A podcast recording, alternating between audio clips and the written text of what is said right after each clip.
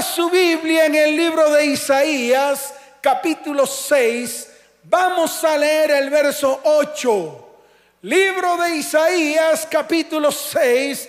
El verso 8 dice de la siguiente manera. Después oí la voz del Señor que decía, ¿a quién enviaré y quién irá por nosotros? Entonces respondí yo, heme aquí, envíame a mí.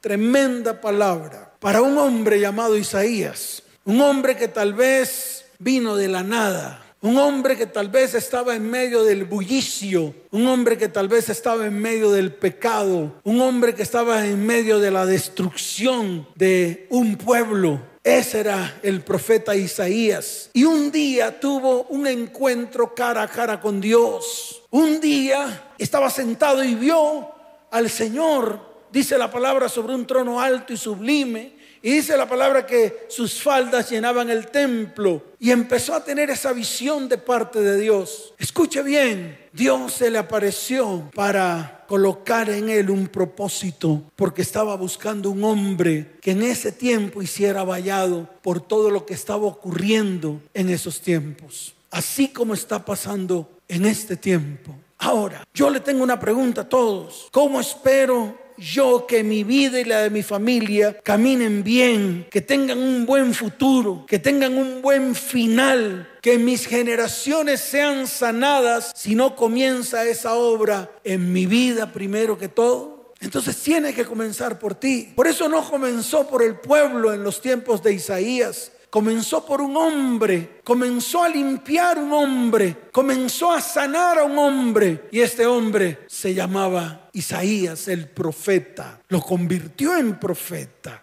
Para que usted lo entienda.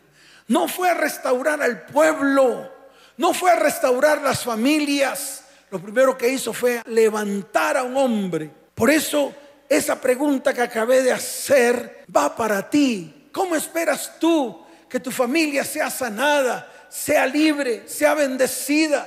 Si primero no tienes que comenzar tú, Dios tiene que tocarte primero a ti antes de tocar a las familias o a tu familia o a tu descendencia o a tu hogar o a tus hijos. Así de sencillo.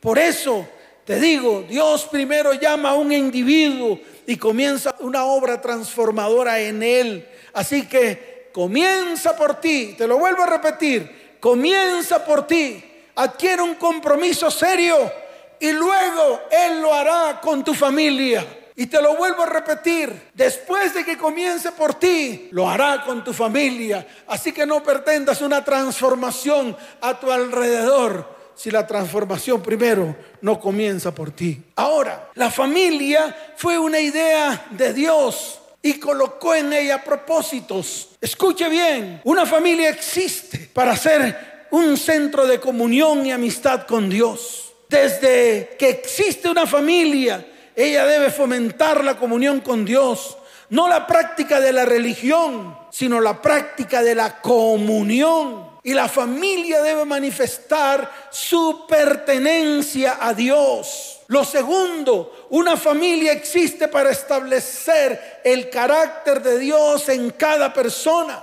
Cuando nosotros empezamos a vivir con Dios, el carácter de Dios tiene que mostrarse en nuestra vida. Y lo tercero, una familia existe para que se reproduzca natural y espiritualmente. Esto hace que se muestre a Dios en todo lo que la familia hace y emprende. Debe ser algo natural y algo espontáneo. Pero tiene que comenzar por un hombre, tiene que comenzar por una persona. Por eso Dios comenzó con Isaías y en esa visión vino a él limpieza total. Sí, limpieza total. Mire, al final dice la palabra en el verso 6 del capítulo 6 de Isaías, y voló hacia mí uno de los serafines teniendo en su mano un carbón encendido, tomado del altar con unas tenazas, y tocando con él sobre mi boca, dijo, he aquí que yo toco tus labios y es quitada tu culpa y limpio tu pecado. Comenzó por un hombre, y yo quiero que hoy comience por ti. Ay, pastor, el carbón en mi boca me va a quemar. Sí, si te tiene que quemar ese carbón, tu boca lo tendrá que hacer. Así de fácil. Y tú vas a tener que disponer tu vida y disponer tu corazón para que ocurra de esa manera, para que esto que Dios quiere hacer comience por ti antes de hacerlo con tus descendientes. Es así de fácil. Ahora, hoy las familias no tienen comunión con Dios. Hoy las familias no tienen el carácter de Dios. Y hoy en día las familias, eso no se está cumpliendo en las familias cristianas de hoy. Y yo le digo algo, comenzando por la mía. Sí, yo tengo que colocar la mía, porque tengo que ser el testimonio, comenzando por la mía. Por tal razón, vemos que las familias de la tierra están en bancarrota espiritual, en bancarrota emocional, en bancarrota económica y en bancarrota moral. Así de fácil. Y como vamos, vamos directo a la destrucción. Por eso ante esto, yo te invito a ti a que asumas la responsabilidad del cumplimiento de la promesa que el Señor nos ha entregado en el libro de Malaquías capítulo 4 verso 6. Y ahí está escrito. Mire lo que dice el Señor, porque lo tengo que volver a repetir una, otra, otra y todas las veces que sean necesarias. En el libro de Malaquías capítulo 4 verso 6 dice, Él hará volver el corazón de los padres a los hijos y el corazón de los hijos hacia los padres, no sea que yo venga y hiera la tierra con maldición. Es así de fácil. Dios quiere levantar una generación santa una generación apartada para Él, una generación que se ponga firme delante de Él. Y déjeme decirle algo, nos sigue dando oportunidades para que eso comience a ocurrir. ¿Y qué está haciendo el hombre? Sencillamente, en vez de acercarse a Dios, se está alejando más de Dios, de sus propósitos y de sus destinos. Mire, esto mismo que estaba pasando aquí, estaba ocurriendo en los tiempos de Isaías. Si nos asomamos al libro de Isaías capítulo primero, desde el verso primero hasta el verso 20, vemos lo que estaba ocurriendo allí. Mire, lo primero, Dios se queja. Hay una queja de parte de Dios. En el capítulo primero de Isaías, desde el verso 2 hasta el verso 4, dice la palabra, oíd cielos y escuchar tu tierra, porque habla Jehová. Es el mismo Dios que está hablando, así como está hablando hoy. Así como está hablando hoy a miles y miles de familias, a miles y miles de hogares, a miles y miles de descendientes. Mire lo que dice el Señor, crié hijos y los engrandecí y ellos se rebelaron contra mí. Y mire lo que dice el verso 3, el buey conoce a su dueño y el asno el pesebre de su señor. Israel no entiende, mi pueblo no tiene conocimiento. Cambia el Israel por los apellidos de su familia. Y se dará cuenta que es la misma queja de Dios para estos días, para estos tiempos difíciles. Y mire lo que dice el verso 4, oh gente pecadora, pueblo cargado de maldad, generación de malignos, hijos depravados, dejaron a Jehová, provocaron a ir al santo de Israel, se volvieron atrás. Viene un tiempo difícil en el 2020, un tiempo en el cual tal vez estaba profetizado como como el, año de la gran visión, visión 2020, nada de eso se cumplió. Sin embargo, Dios nos dio oportunidades, nos recogió en nuestros hogares, en nuestras casas, para que viniese un cambio y una transformación.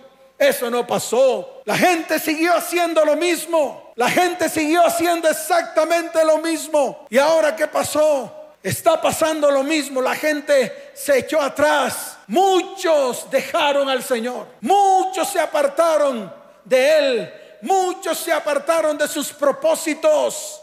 Mas hoy Dios está diciendo, ven y vuelve nuevamente, vuelve a mí, yo abriré mis brazos y te recibiré y volveré a levantarte, te dice el Señor. Es así de sencillo.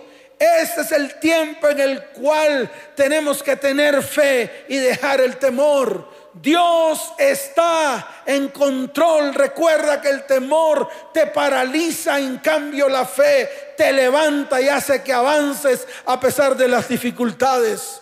Y le digo a todos ustedes, hoy comienza algo nuevo en el Bereshit Bara Elohim. O sea, en el cual Dios crea algo nuevo En el principio creó Dios algo nuevo de la nada y de la oscuridad trajo luz, así como quiere traer luz en medio de tu vida, tu hogar, tu familia y tu descendencia. Y sigo con Isaías capítulo primero, desde el verso 5 hasta el verso 9 se muestra la condición de un pueblo. Y mire lo que dice la palabra. ¿Por qué querréis ser castigados aún? Todavía os liberaréis, toda cabeza está enferma y todo corazón doliente. Y dice, desde la planta del pie hasta la cabeza no hay en él cosa sana, sino herida, hinchazón y podrida llaga. No están curadas ni vendadas ni suavizadas con aceite. Vuestra tierra está destruida. Vuestras ciudades están puestas a fuego, vuestra tierra delante de vosotros, comida por extranjeros y asoladas como asolamientos de extraños. Ahí está la condición de un pueblo ¿Y qué quiere traer el Señor en este tiempo? Sanidad. Quiere vendar las heridas. Quiere sanar cada herida. Es lo que quiere hacer el Señor. Quiere extender su brazo de misericordia, de bondad y de amor hacia las familias de la tierra, comenzando por la tuya y comenzando por la mía. Muchos esperan cosas grandes en el 2021 y Tienes que comenzar por ti, tienes que comenzar tú. Esto no se hace por brujería y hechicería ni por arte de magia. Esto se hace cuando me paro firme delante del Señor y tomo decisiones delante de Él. ¿Cuántos dicen amén? ¿Cuántos dicen amén? Dele fuerte ese aplauso al Señor. Y seguimos viendo lo que está escrito en el libro de Isaías capítulo primero, desde el verso 11 hasta el verso 15. El pueblo ha vuelto a su religiosidad barata. No lo está viendo. Miren las redes sociales. El pueblo de Dios cargado de religión barata, religiosidad barata. Saque de su vida la religiosidad. Así como está escrito aquí, saque de su vida la religión, porque va a morir en medio de su religión, va a morir en medio de los compromisos que le hacen hacer hombres a usted, va a morir en medio de eso. Y después cuando voltee la mirada a su casa, a su hogar y a su familia, ¿qué va a decir? Primero preocúpese por usted, párese firme, vuelva su mirada al Dios de lo alto y vuélvase a los suyos para que los suyos comiencen a creer en el que tienen que creer. Mire la religiosidad que había aquí. Dice el Señor, ¿para qué me sirve? Dice Jehová, la multitud de vuestros sacrificios. En este mes están inventando fiestas raras Ahora es que la fiesta de las primicias, qué terrible. ¿Por qué más bien no hacen la fiesta de la santificación para que el pueblo se santifique? En vez de decirle al pueblo que si da las primicias, entonces Dios lo va a prosperar. Dejen de ser mentirosos. Vea, usted no tiene ninguna primicia que dar en este tiempo si algo nuevo no ha venido a su vida, porque las primicias se dan de lo nuevo que usted comienza a recibir. Y si usted no recibe nada nuevo, no tiene por qué dar primicias de nada. Usted lo único que tiene que traer son los y las ofrendas, que es lo que está escrito. Y cuando algo nuevo llegue a su vida, saque de allí para las primicias del Señor. Y se lo digo para que usted lo vaya entendiendo, porque son fiestas falsas. La fiesta de las primicias no es en este mes Tal vez en el calendario romano o gregoriano, pero no en el calendario de Dios. Dios no está mandando a traer primicias a nadie, fiestas que no le sirven nada a ninguno, para nada a ninguno. Fiestas que no te sirven para nada. Y te lo digo de una vez, ofrendas que no te sirven a ti para nada Así de sencillo, porque el Señor lo dice. ¿Para qué me sirve, dice Jehová, la multitud de vuestros sacrificios? Hastiado estoy de holocaustos, de carneros, de cebo, de animales gordos. No quiero sangre de bueyes, ni de ovejas, ni de machos cabríos. ¿Quién demanda esto de vuestras manos cuando venís a presentaros delante de mí para hollar mis atrios? Eso lo está diciendo el Señor. No me traigáis más vana ofrenda el incienso me es abominación. Luna nueva y día de reposo. Nada de eso quiere el Señor. Vuestras lunas nuevas y vuestras fiestas solemnes las tiene aborrecidas mi alma. Me son gravosas, cansado estoy de soportarlas. Esa es la condición de la religiosidad del pueblo de Dios en este tiempo. Y ahora, ¿qué quiere hacer Dios? Lo que Dios quiere que hagamos está a partir del verso 16. Y dice, lavaos y limpiaos, quitad la iniquidad de vuestras obras de delante de mis ojos, dejad de hacer lo malo. Aprendan a hacer el bien, busquen el juicio, restituyan al agraviado, hagan justicia al huérfano, al que abandonó, a ese, ese es el huérfano. Amparen a la viuda, a la que abandonó con un pocotón de hijos, usted varón. Eso es lo que está diciendo el Señor aquí. Y mire lo que dice el verso 18. Venid luego, dice Jehová, y estemos a cuentas que si vuestros pecados fueren como la grana, como la nieve serán emblanquecidos, si fueren rojos como el carmesí, vendrán a ser como blanca lana. Y el Señor dice, si quieren, si quieren escuchar, entonces háganlo. Si no, es problema de ustedes. Aquí está escrito, dice, si quisiereis y oyereis, comeréis el bien de la tierra, verso 19. Y si no quisiereis y fuese rebeldes, seréis consumidos a espada, porque la boca de Jehová lo ha dicho. Yo no estoy hablando, estoy predicando lo que está escrito y es lo que está pasando en este tiempo. Sin embargo, déjeme decirle algo, Dios levanta a un hombre de la nada, al profeta Isaías, el cual dijo, heme aquí, envíame a mí. Así de fácil. ¿Por qué no te conviertes en ese profeta?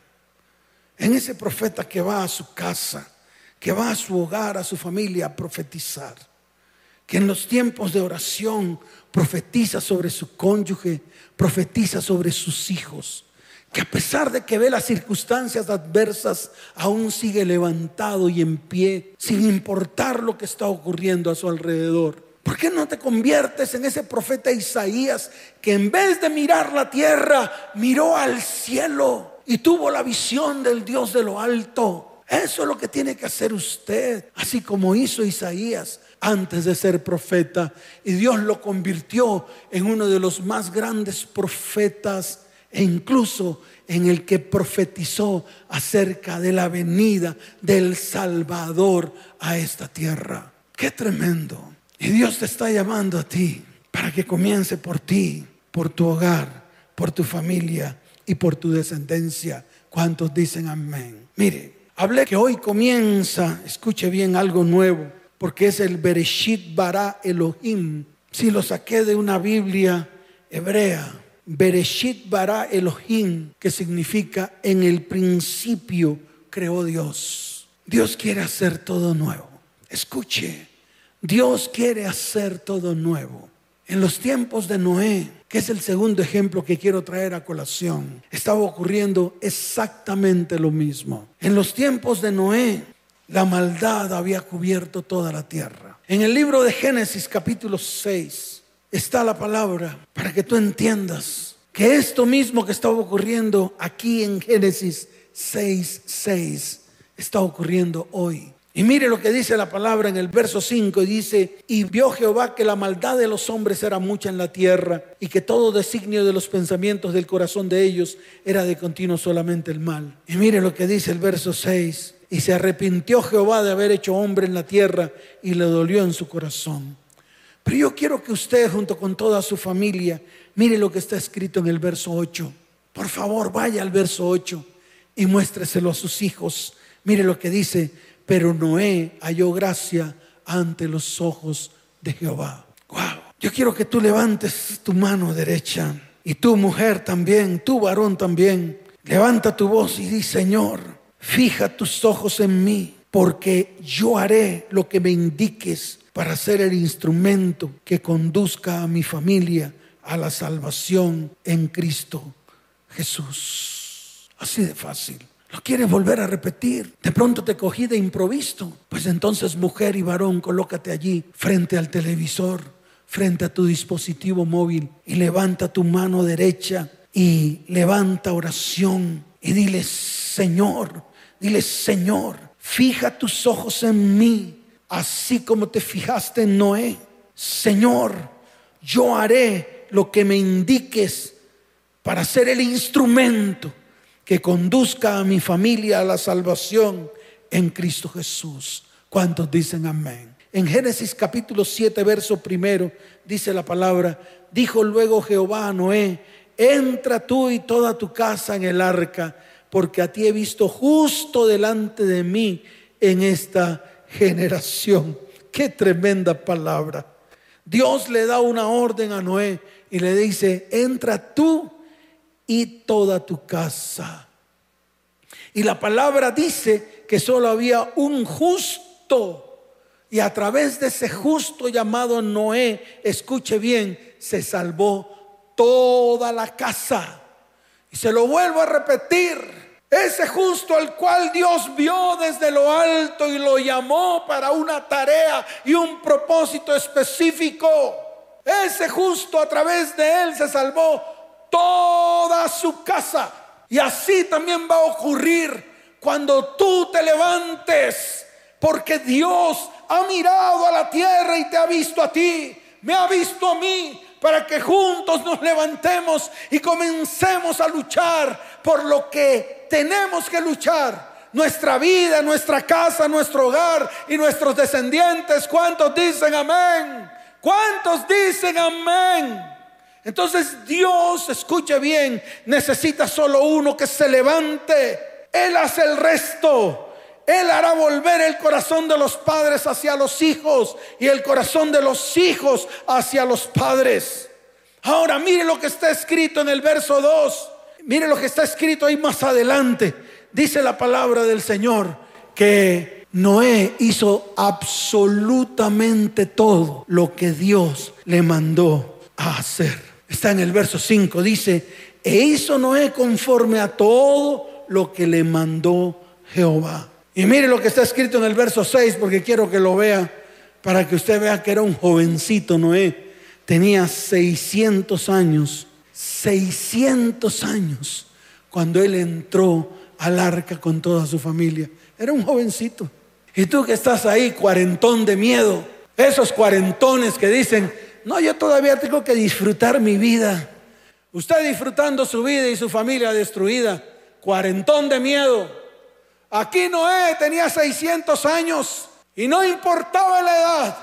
Él tomó la decisión de salvar en el arca a toda su familia. Y déjeme decirle algo, ocurrieron cosas grandes. El joven Noé de 600 años de edad obedeció y permitió que Dios interviniera en su vida y en su familia. Así como Dios quiere intervenir en tu vida, en tu hogar y en tu descendencia. Pero ahora te toca a ti tomar la decisión, así como lo hizo Noé, y verás con tus ojos lo que el Señor ha preparado para ti, para tu familia y para tu descendencia. Y de aquí quiero extraer algunos puntos para que tú lo veas con tus propios ojos. Cuando Noé entró al arca, solo tenía un pedacito de tierra. Cuando descendió del arca, Dios le dio toda la tierra. Tú que estás trabajando por las migajas que caen de la mesa, ¿No crees tú que Dios tiene algo más grande para ti, así como lo tuvo con Noé? Sí, Noé entró al arca y tal vez tenía un pedacito de tierra donde estaba construyendo el arca, así como lo tienes tú. Tal vez una casa de, de 5 por 8, de 40 metros o de 50 metros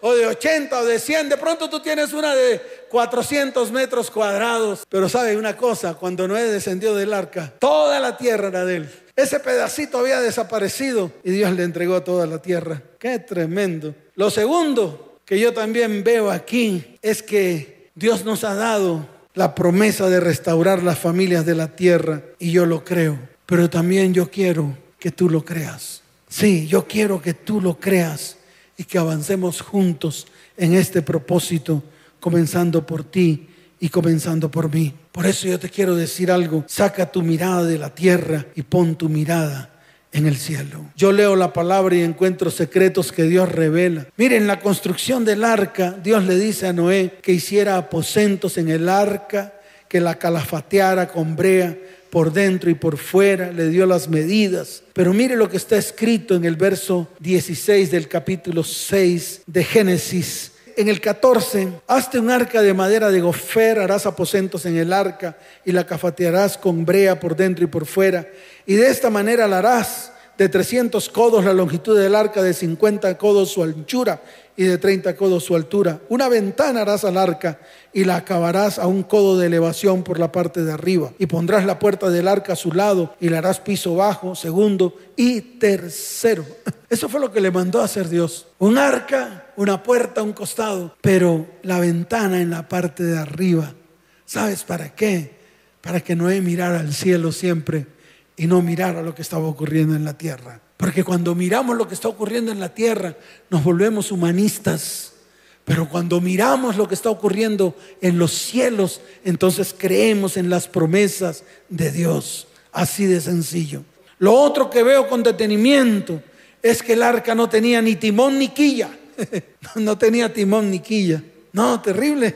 No tenía un timón donde se pudiera dirigir el arca a algún lado, a algún destino. No, no tenía. ¿Sabes por qué no tenía ni timón ni quilla? La quilla es la parte de abajo del, arca, donde al final hay una aleta, la cual al mover el timón, la quilla se mueve para la dirección que el timón le diga. ¿Y sabes por qué Dios no le dijo a Noé que pusiera un timón? Para que no fuese Noé el que dirigiera el arca, sino que fuese el mismo Señor que dirigiera el arca. Es así de fácil, es así de sencillo. Dios no quiere que tú dirijas tu vida. ¿Sabes por qué?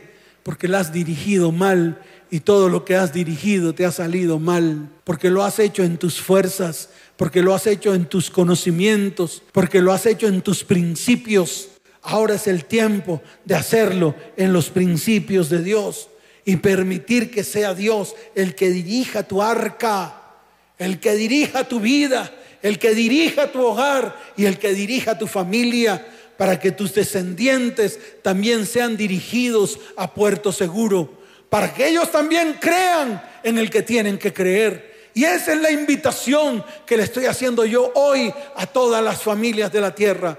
Así que ponte firme, levántate, esfuérzate, sé valiente, porque ese es el tiempo en el cual Dios quiere hacer cosas grandes en medio de tu vida, tu hogar, tu familia y tu descendencia. ¿Cuántos dicen amén? Y quiero decirte algo, tú eres el Noé de Dios para este tiempo, donde Él quiere entrar y cambiarlo todo, transformarlo todo para que venga salvación para muchos. Yo quiero que allí donde estás te coloques en pie, porque estos son los tiempos. Colócate en pie tú y toda tu familia. Colóquense en pie porque vamos a tomar decisiones firmes juntos. Vamos a tomar decisiones firmes. Yo también tengo que seguir tomando decisiones firmes, porque a pesar de las circunstancias que me rodean, yo también he creído, yo también he creído. A veces he intentado echar para atrás, pero Dios me dice, no, te he dado promesas, te he dado palabra, no tienes que dudar, tienes que tener fe y tienes que seguir avanzando. Hoy también te quiero decir a ti algo, por cuanto no te rendiste, por cuanto no echaste para atrás, por cuanto no te diste por vencido, viene tu recompensa. Te lo vuelvo a repetir, viene tu recompensa, por lo tanto retorna, vuelve con una promesa que Dios va a cumplir. Hay un milagro para ti y para mí. Dios decide hacer todas las cosas nuevas Dios decide entregarnos todo lo que nos ha prometido, todo va a estar a nuestro favor. Todo lo que hemos creído, Dios nos lo entrega. Hoy estamos en este lugar correcto, en el tiempo correcto de Dios, escuchando lo que Dios quiere hablar y haciendo lo que Dios nos está mandando hacer. Por eso colócate en pie, porque ese es el tiempo. Mire, el Señor me entregó promesas, me ha entregado palabras y promesas. Pero en el año 2013, escuche bien, un profeta estuvo aquí y profetizó. Y todo lo que me dijo precisamente es acerca de lo que Dios nos está mandando hacer. Aquí lo tengo escrito, dice, llegó el momento para ti, dice el Señor, el tiempo en que la misión que Dios te ha dado sea conocida por las naciones. Palabra que está en el Espíritu de Dios. Viene un vino nuevo para tu vida y de tus labios saldrá palabra de revelación que nadie ha expuesto en las naciones y vas a afectar la atmósfera de cada nación que visites y llevarán mi nombre en lugar que yo pisare. Vas a pisar tierra estéril y cuando la pises vas a dar el fruto para tu generación y van a reconocer lo ungido que tú eres Hoy ciño tus lomos y tus pies para pisar las naciones que nadie ha pisado. El Señor me la entregó y aquí está escrito. Y me entregó una serie de promesas en este tiempo. Me habló de que estaba limpiando mi nombre. Me habló de que había callado la boca del dragón. Me habló de que había paralizado los papeles que tenían que firmar en contra mía y que han sido rotos, dice el Señor. Me habló de que me ha entregado una nueva investidura me habló de que mi libro se ha cerrado y que Él abre un libro nuevo, histórico, para mi casa, para mi hogar y mi familia. Me habló de que está peleando la batalla por mí. Me habló de que le está diciendo al dragón, te retiras. Me habló de que los que me querían hacer daño, Él los ha atormentado día y noche. Que Él rompió el documento, dice el Señor. Y me dijo que Él abría un libro nuevo en mí, una revelación del cielo. Y esta es la revelación que Dios nos está dando en este tiempo. Vienen los tiempos de la restauración de las familias, de los hogares y de las descendencias. Y yo te quiero decir algo. Esto que Dios me ha dado y nos ha entregado a esta iglesia, Dios te lo está entregando también a ti para que te levantes y para que juntos avancemos y comencemos este tiempo para seguir trabajando por los hogares, por las familias y por las descendencias. Colóquense en pie varones, mujeres, jóvenes, niños, vamos a levantar nuestras manos al cielo y vamos a colocarnos delante del Señor. Ese es el tiempo. Levanten sus manos al cielo y díganle al Señor, Señor, dirige mis pasos. Levante su voz y dígale, Señor, dirige mis pasos, guíame, cámbiame y transfórmame, Señor. Padre, este es mi tiempo. Padre, este es mi tiempo, el cumplimiento de tu palabra en mí. Señor, hoy queremos hacer lo que tu palabra dice. Señor, hoy vamos a obedecerte en todo lo que tú nos has dicho. Señor, cura nuestras deudas espirituales para poder seguir avanzando. Levante su mano derecha y dígale, Hoy deposito toda mi confianza en ti con humildad y mansedumbre. Levante su voz y diga, hoy camino contigo en obediencia porque quiero ver los resultados. Hoy levante su voz y diga, me hago cargo de, de mi familia. Señor, quiero participar activamente en la transformación de mi familia y quiero que comiences por mí. Levanta tu mano derecha y dile, Señor, voy a comenzar a labrar mi tierra, porque la palabra va a romper el endurecimiento de mi tierra y va a penetrar la semilla de la promesa de Dios. Señor, quiero hacer el Noé, quiero hacer el Noé de este tiempo y lo que tú estás mandando lo quiero hacer. Señor, hoy te doy gracias. Hoy bendigo, Señor. Hoy bendigo tu palabra. Hoy bendigo estos tiempos, Señor. Levanten sus manos al cielo. Familias de toda la tierra vamos a decirle al Espíritu de Dios, eres bienvenido. Eres bienvenido, Padre. Te necesitamos, amado Padre. Amado Señor. Necesitamos de ti. Necesitamos que tu perfecta presencia esté en medio de nuestras vidas en medio de nuestra casa, en medio de nuestro hogar y en medio de nuestra familia. Levanta tus manos al cielo. Levanta tu voz Abraza a los tuyos y dile, Señor, heme aquí. Envíame a mí. Envíeme a mí. Cierren sus ojos y juntos vamos a cantar. Vamos a adorar y vamos a pedirle al Espíritu de Dios que venga, que descienda y vamos a decirle, eres bienvenido, eres bienvenido. Levanten sus manos en una sola unidad y juntos levantemos nuestra voz.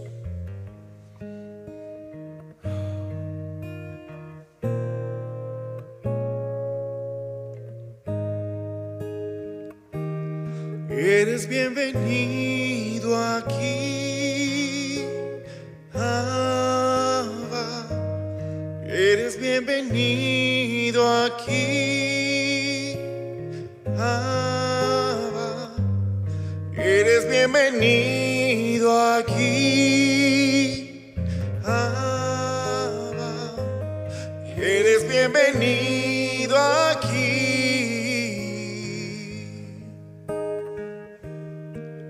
Tu espíritu me lleva más profundo y me hace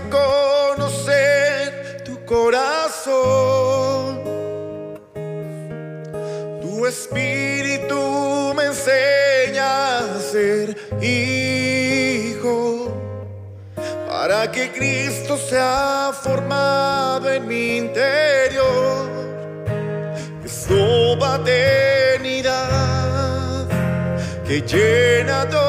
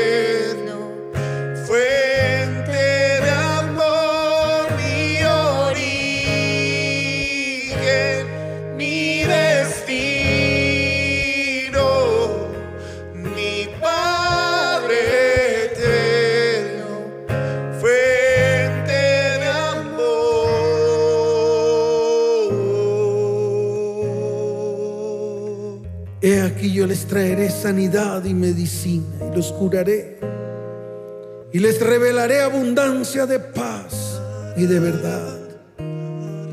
Y romperé vuestras cautividades y los restableceré y los limpiaré de toda su maldad con que pecaron contra mí y perdonaré todos sus pecados con que contra mí pecaron y con que contra mí se rebelaron dice el Señor.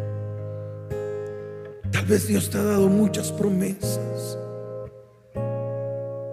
Este es el año de los grandes acontecimientos, de los grandes milagros, de los grandes propósitos en tu vida, tu hogar, tu familia y tu descendencia.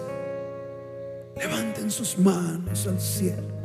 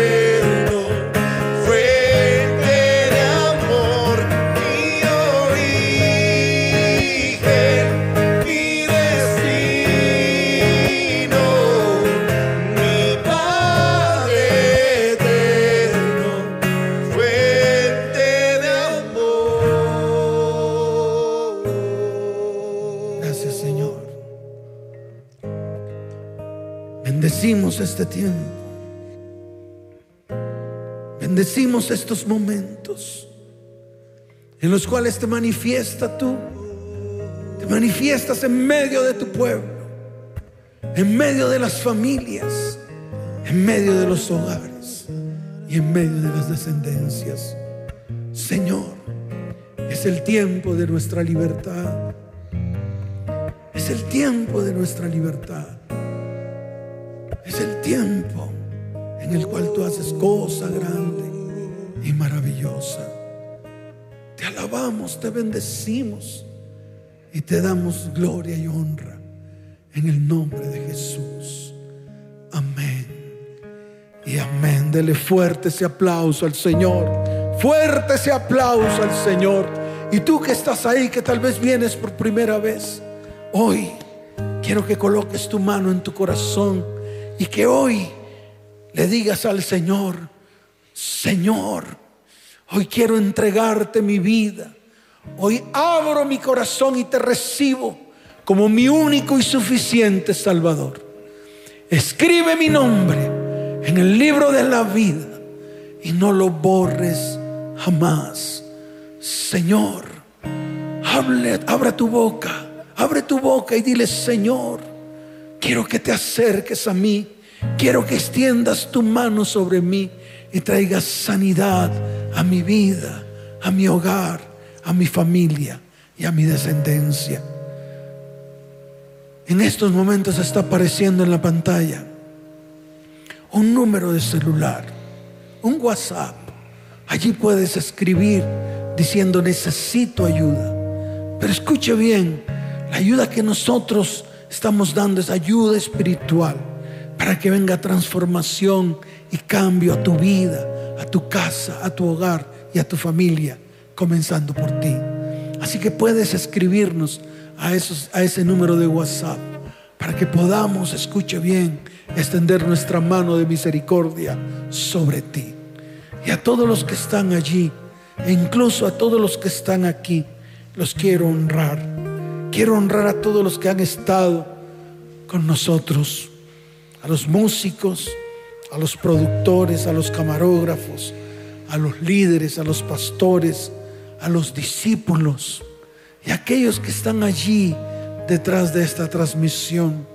Los quiero bendecir. Quiero bendecir sus vidas, sus hijos, sus familias. Y quiero hacer un llamado a los que se fueron, a los que abandonaron el arca para embarcarse en sus arcas que no lo llevan a ningún lado. Hoy los invito a que retornen, a que vuelvan, escríbanos en ese WhatsApp que está apareciendo allí en la pantalla. Escuche bien y nosotros estaremos llamándolos nuevamente para que se acerquen al Señor con todo el corazón. Padre, a esta hora, bendigo las familias, bendigo los hijos, los descendientes. Hoy, Señor, te doy gracias por sus vidas.